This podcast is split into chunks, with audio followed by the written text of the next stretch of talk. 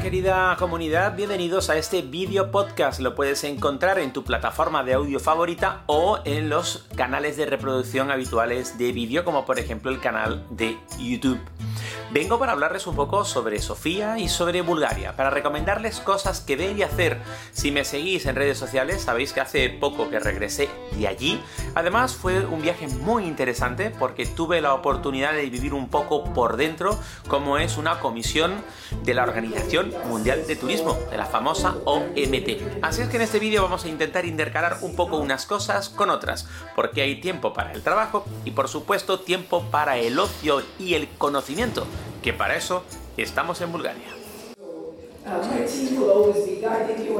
La Organización Mundial de Turismo es una agencia de la propia Naciones Unidas. Esta conferencia es la número 68, pues creo que de las territoriales, porque esta está dedicada a Europa, posiblemente sea la más antigua, aunque tendría que contrastar ese dato. Pero bueno, estando aquí en Sofía, en Bulgaria, esto es como estar en casa se combina pues el trabajo que hacen los delegados de los diferentes países aquí con alguna actividad turística. Yo evidentemente me estoy centrando en contarles cosas que ver y hacer en Sofía y en algunos otros lugares de Bulgaria. Pero no es menos cierto que también pues me dejo caer un poquitito por aquí, en este caso en el inicio de la sesión plenaria de esta eh, Comisión eh, Europea de Turismo de la Organización Mundial de Turismo. Talk a lot because I will talk a lot today. And uh, welcome to Sofia, welcome to Bulgaria, and very happy to have all of you together. Thank you. Eh, Zurab, el secretario general de la Organización Mundial de Turismo, abriendo el acto y dándole bienvenida a todo el mundo a Bulgaria, por supuesto.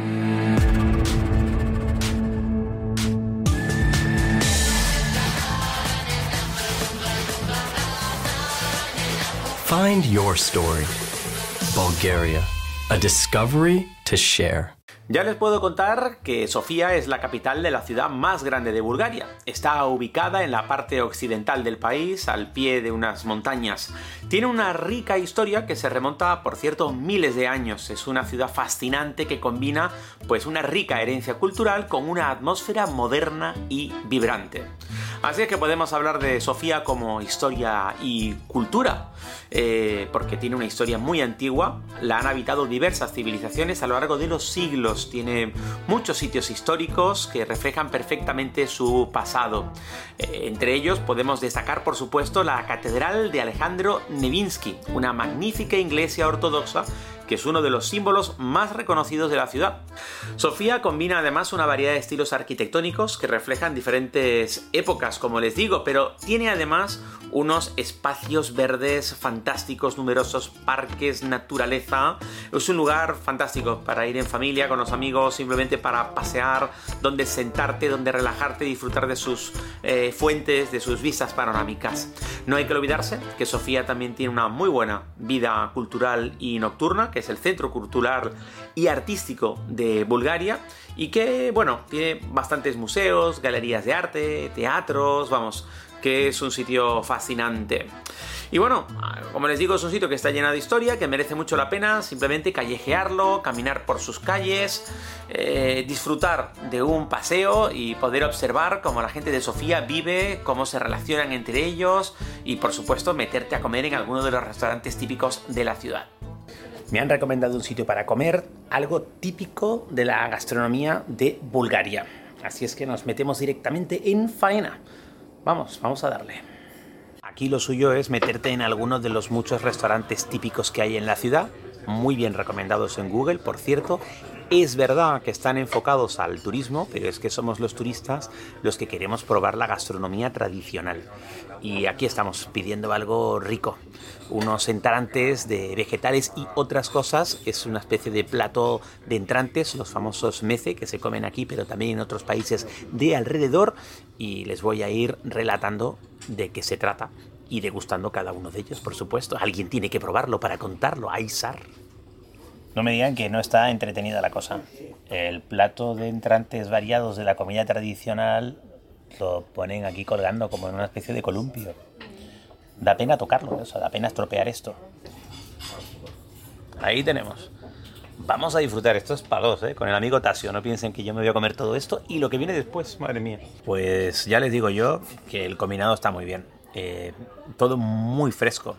Además, producto local, el tomate está increíble, el pepino, el pimiento asado, el quesito, los embutidos, la berenjena. Eh, es una cocina deliciosa, no se puede decir de otra manera. Y yo creo que es bastante sana. Mmm, mmm. Está, está, muy bueno, la verdad que sí. Mm. Sí, que no es de decoración, sino que es que nos lo vamos a comer. Y uno de los platos típicos y estrella es el famoso sarmi. Arroz con carne picada, bien sazonado y envuelto en un repollo agrio.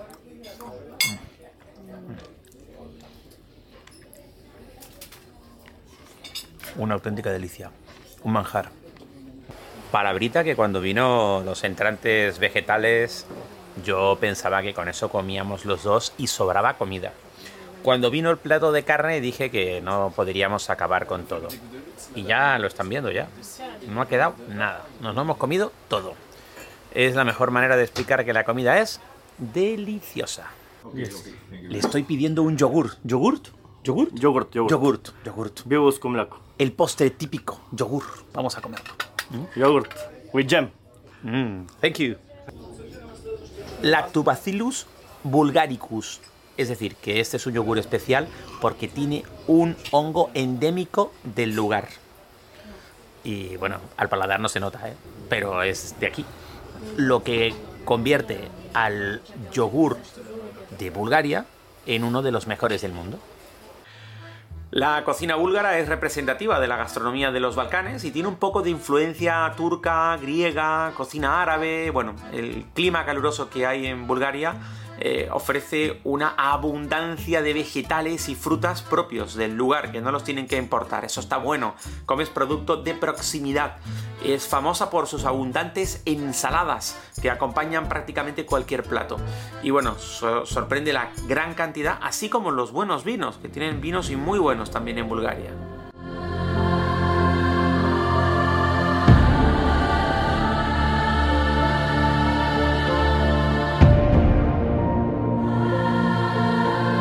Es un destino turístico cada vez más popular en la Europa oriental. Ofrece una combinación magnífica de paisajes, rica historia, encanto tradicional, costas soleadas, el Mar Negro. Vamos a citar algunas. El, Mar Negro, por ejemplo, que cuenta con una costa de aproximadamente 350 kilómetros de largo y tiene destinos turísticos muy populares como Sunny Beach o Golden Sands. Eh, bueno, van visitantes que buscan sobre todo sol y actividades acuáticas. Hay muchos hoteles y muchos restaurantes y mucha vida nocturna. Por contra tenemos también algo completamente distinto, esquí en las montañas, muy las estaciones de esquí en la zona de los Balcanes y en la zona de Rila. Hay destinos muy populares como Bansko, eh, que ofrecen excelentes instalaciones para el esquí y también para el snowboard y por supuesto, de nuevo, hay una buena infraestructura. Si lo que buscas es historia y cultura, Bulgaria tiene una rica eh, historia que se remonta, como les decía, en el tema de Sofía hasta la antigüedad y se puede explorar la riqueza y su patrimonio histórico visitando lugares como antiguos anfiteatros romanos, ciudades históricas declaradas Patrimonio de la Humanidad y por supuesto monasterios medievales y el gran y famoso monasterio de Rila. Ciudades encantadoras, pues como les he hablado, Sofía, la capital, pero hay otras como Plovit, que es la segunda ciudad más grande y famosa por su casco histórico que está muy bien conservado con una arquitectura romana y otomana. Tengo que decir que la experiencia que tuve dentro de lo que fue el evento de la Comisión de la Organización Mundial de Turismo fue muy interesante, la verdad es que sí. Ver a todos esos ministros de turismo trabajando, desempeñando sus funciones. Agradecerle también al señor Zurab, el secretario general de la OMT, su amable invitación, donde tuvimos tiempo también, por supuesto, pues para disfrutar eh, de momentos muy agradables, alguna cena con alguna velada, con muy buena música. El ambiente era de trabajo, pero muy cordial muy afable. La verdad es que ha sido muy interesante la experiencia.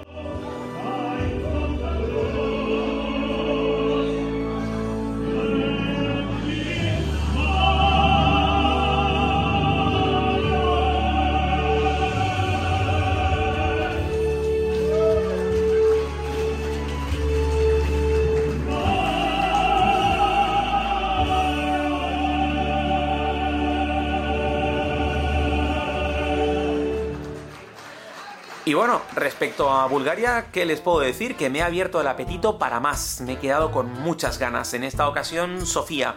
En otras estuve un poquitito más allá, pero necesito hacer un viaje a Bulgaria sin prisa, para poder disfrutarlo en profundidad. Así es que ahí queda la recomendación. Si tú ya lo has visitado y quieres recomendarme cosas que ver o hacer en Bulgaria, puedes dejarlo en tus comentarios, en cualquiera de las plataformas donde estés siguiendo este contenido, tanto en audio como en vídeo, porque compartir es vivir. Y ahí lo dejamos apuntado. Bulgaria para una próxima ocasión, para disfrutar de tantas y tantas cosas. Un abrazo, muchas gracias por seguir estas historias por el mundo.